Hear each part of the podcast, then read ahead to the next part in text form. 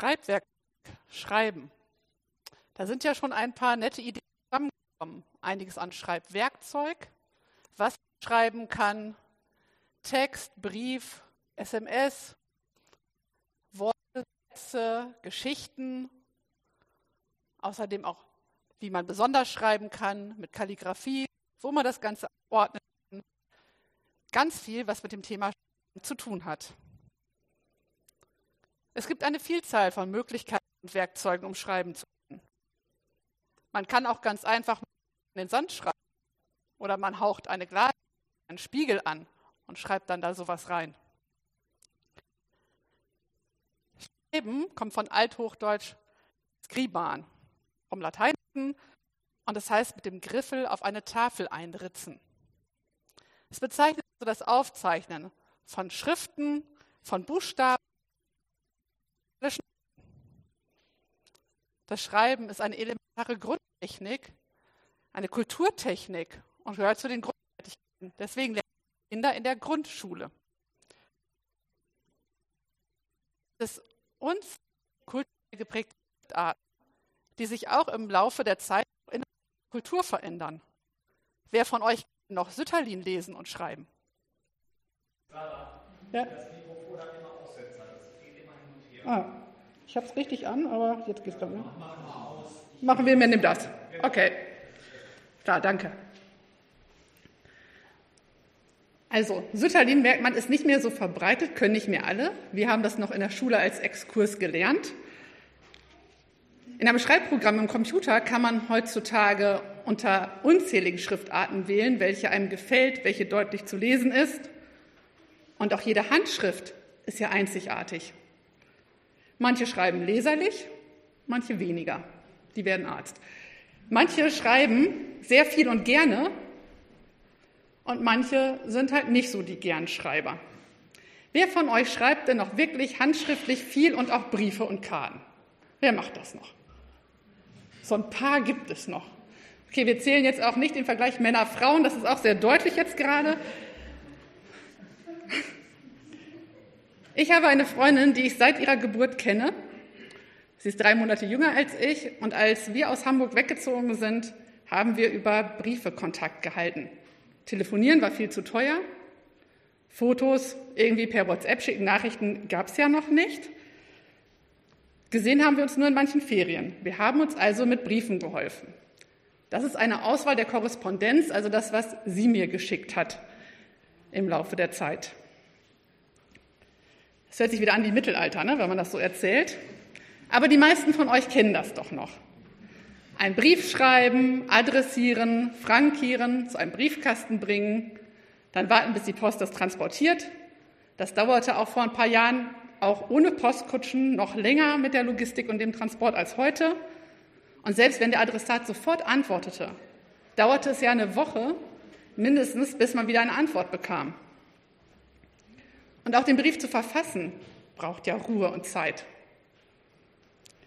Es kommt natürlich an, was man schreiben möchte, wie viel, wie intensiv.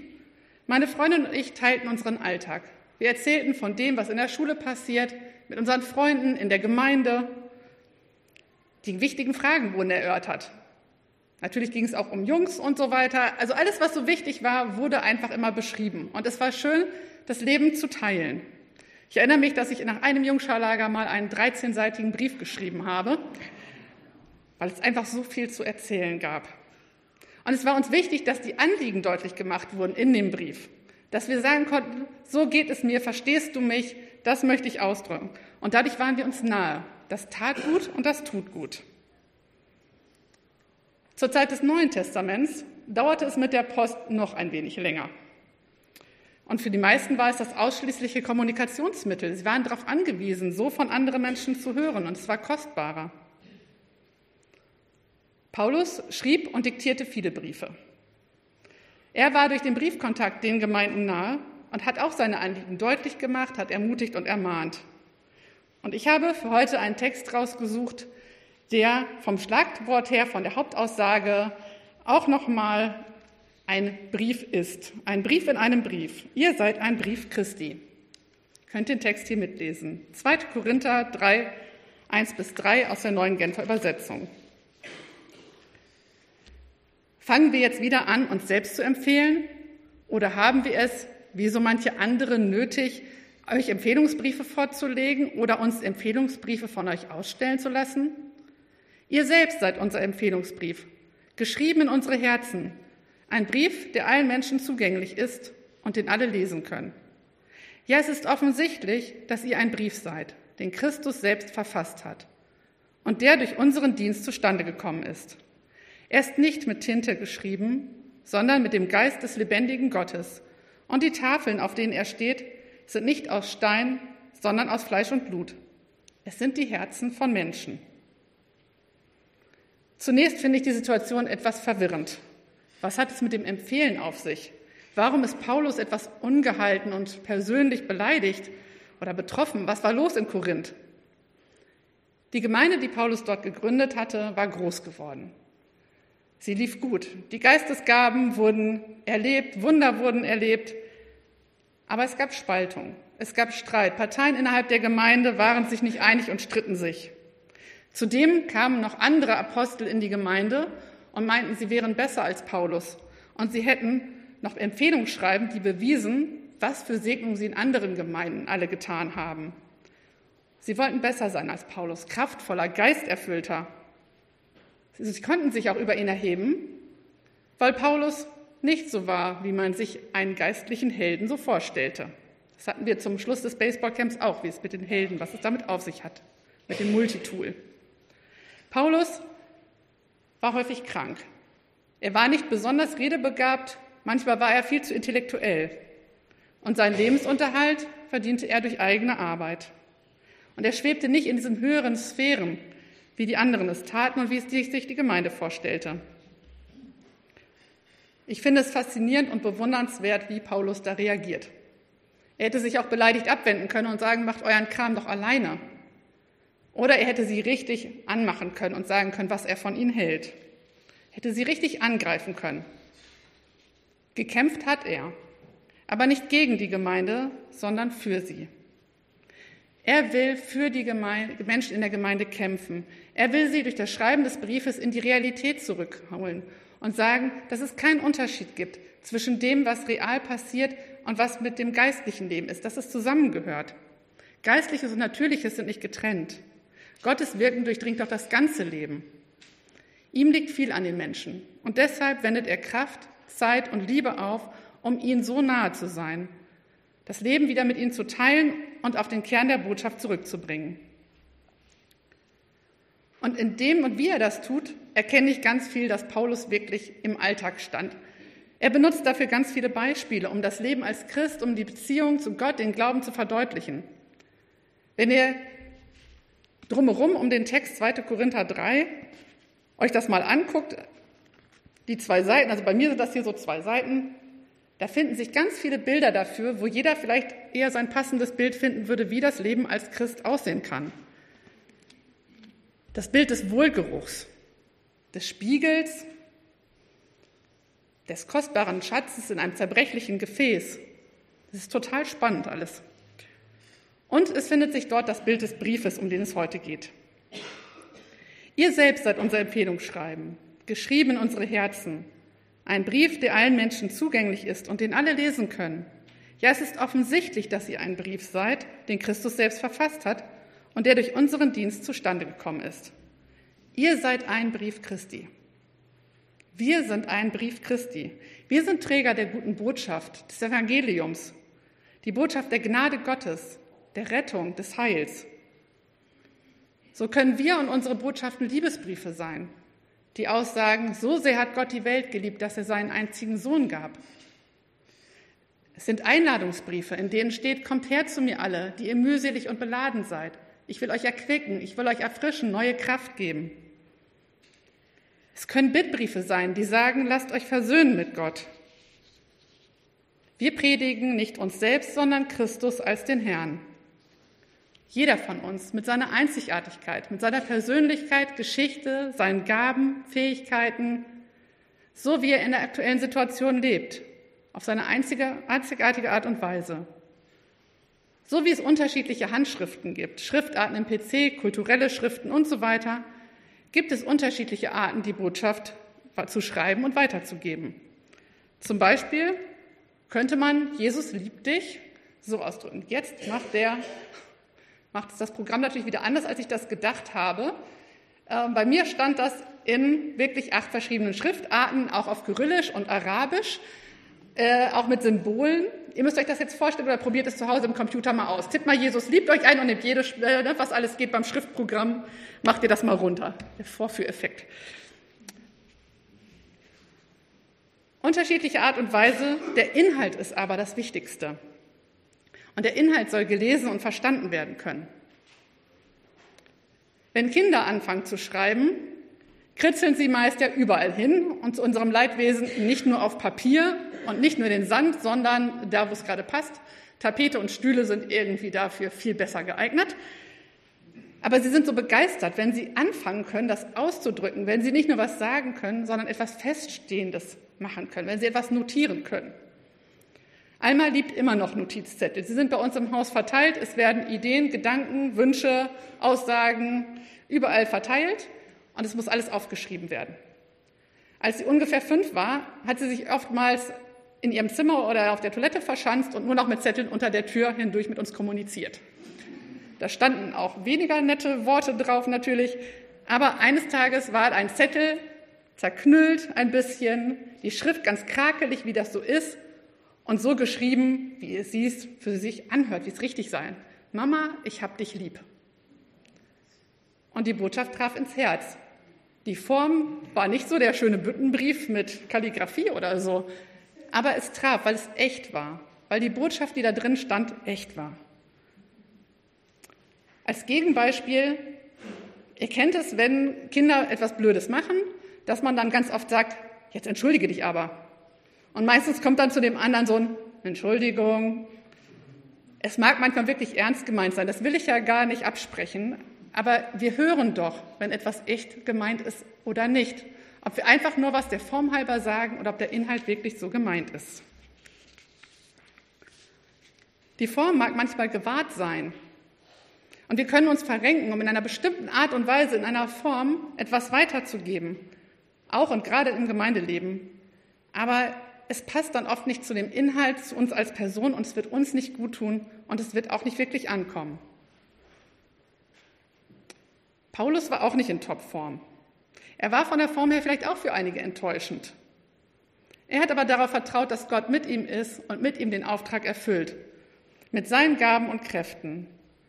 Paulus öffnet sich in diesem zweiten Korintherbrief wie in keinem anderen Brief, den er geschrieben hat, und schreibt sogar dort, dass er schwach ist und nur durch die Gnade Gottes lebt, weil Gottes Kraft in seiner Schwäche mächtig ist. Ich denke, er konnte das nur so schreiben und weitergeben, weil er das selbst so erfahren hat, weil er das gelebt hat und diese Erfahrung und Gewissheit tief in seinem Herzen war. Sie ist in sein Herz geschrieben worden durch den Heiligen Geist. Und das ist für mich ein weiterer wichtiger Punkt in diesem Text. Er, der Brief, ist nicht mit Tinte geschrieben, sondern mit dem Geist des lebendigen Gottes. Und die Tafeln, auf denen er steht, sind nicht aus Stein, sondern aus Fleisch und Blut. Es sind die Herzen von Menschen. Gott kann durch seinen lebendigen Geist Herzen verändern, Herzen erneuern. Wir können unser Herz immer wieder mit Gutem und Neuem füllen lassen. Worte Gottes, Worte aus der Bibel, Ermutigung, Verheißung, auch in Liedern, Texten, Versen, Gedichten, die kleine Geschichte, die wir gerade gehört haben, wir haben Bibelverse gehört. Je mehr ich das verinnerliche, desto mehr schreibt sich das in mein Herz und desto mehr hilft es mir an allen Tagen meines Lebens und sie helfen mir durch die guten und schlechten Zeiten. Heute genau, vor 28 Jahren, habe ich mich taufen lassen.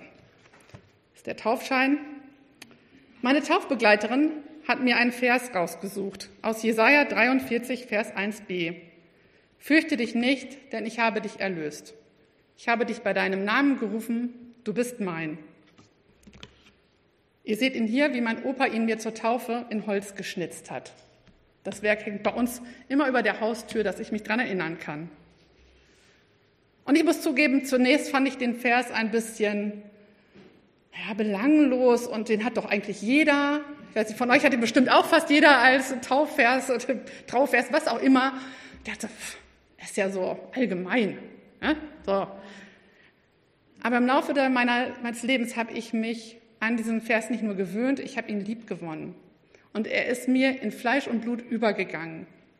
Gerade weil ich gemerkt habe, was allein in dem Vers drin steckt. Und wenn ich dann drumherum lese, wie es weitergeht, auch bei Jesaja, dass da drin steht, wenn du durchs Wasser gehst, will ich bei dir sein.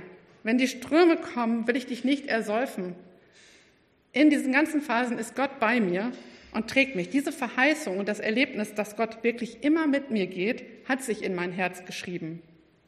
Und durch solche Erlebnisse, solche Worte, wird bei mir mit der Zeit aus dem Wissen auch wirklich Gewissheit, die mich trägt. Das können solche Geschichten sein. Ihr habt vielleicht eigene Geschichten, die euch diese Gewissheit geben. Auch manchmal sehr schöne Erlebnisse. Ich hatte als Beispiel letzte Woche ein nicht so schönes, was mich aber auch wieder an die Gewissheit erinnert hat. Letzte Woche ging ich früh morgens mit Zahnschmerzen, Tränen, einer Menge Fragen und Klagen spazieren, der Sonne entgegen. Und dabei kam mir irgendwann ein Lied in den Sinn. Das ist bei mir öfter mal so, dass dann ein Lied kommt. Ich fand es aber gerade sehr unpassend. Trotzdem habe ich innerlich und wenn die Häuser nicht da waren, wenn ich auf freiem Feld war, auch etwas lauter gesungen, richtig trotzig irgendwie, weil ich dachte, was soll das Lied jetzt? Was, ne? Gott, was sagst du mir jetzt hier? Hell strahlt die Sonne, der Tag ist erwacht und die Vögel, sie singen so fröhlich nach der Nacht. Licht leuchtet auf und durchflutet die Welt, die Natur spiegelt Glanz und das Dunkel ist erhellt. Trübe und schwer ziehen die Wolken dahin, der Asphalt scheint so schwarz und die grauen Wolken ziehen. Ich singe laut von der Sonne des Herrn, die trotz Wolken mir scheint, die trotz Nebel mir nicht fern. Ob ich Gott fühle und spüre seine Kraft, oder fehlt mir der Mut und die Kraft in mir erschlafft. Gott ist bei mir, auch wenn ich ihn nicht sehe. Wenn die Freude mir fehlt, ich durch Dunkelheiten gehe.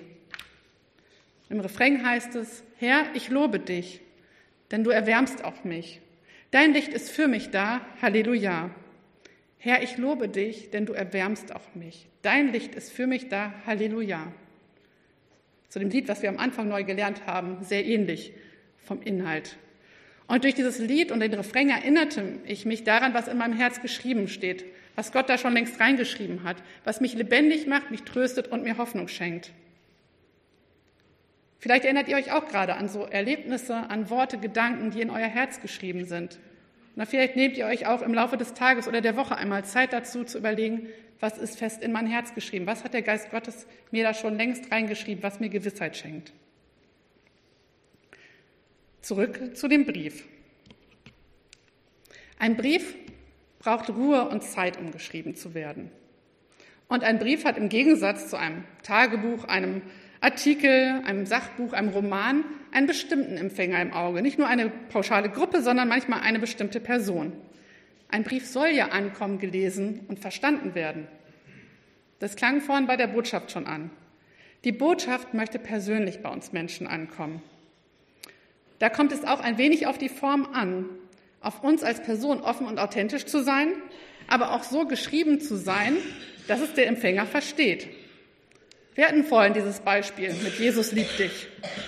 Ich könnte es nicht in Kyrillisch oder Arabisch verstehen.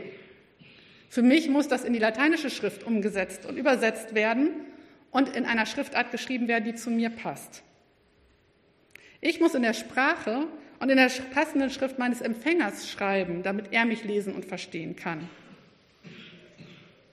Und wie bei einer Brieffreundschaft, von der ich vorhin erzählte, braucht es dafür Zeit Aufmerksamkeit, Achtsamkeit, das Einlassen auf andere Menschen, Nähe zuzulassen, den Alltag zu teilen und Höhen und Tiefen miteinander zu erleben und bei all dem, in allen Höhen und Tiefen, Gottes Wirken zu erleben, ganz real, hier in dieser Welt, mittendrin.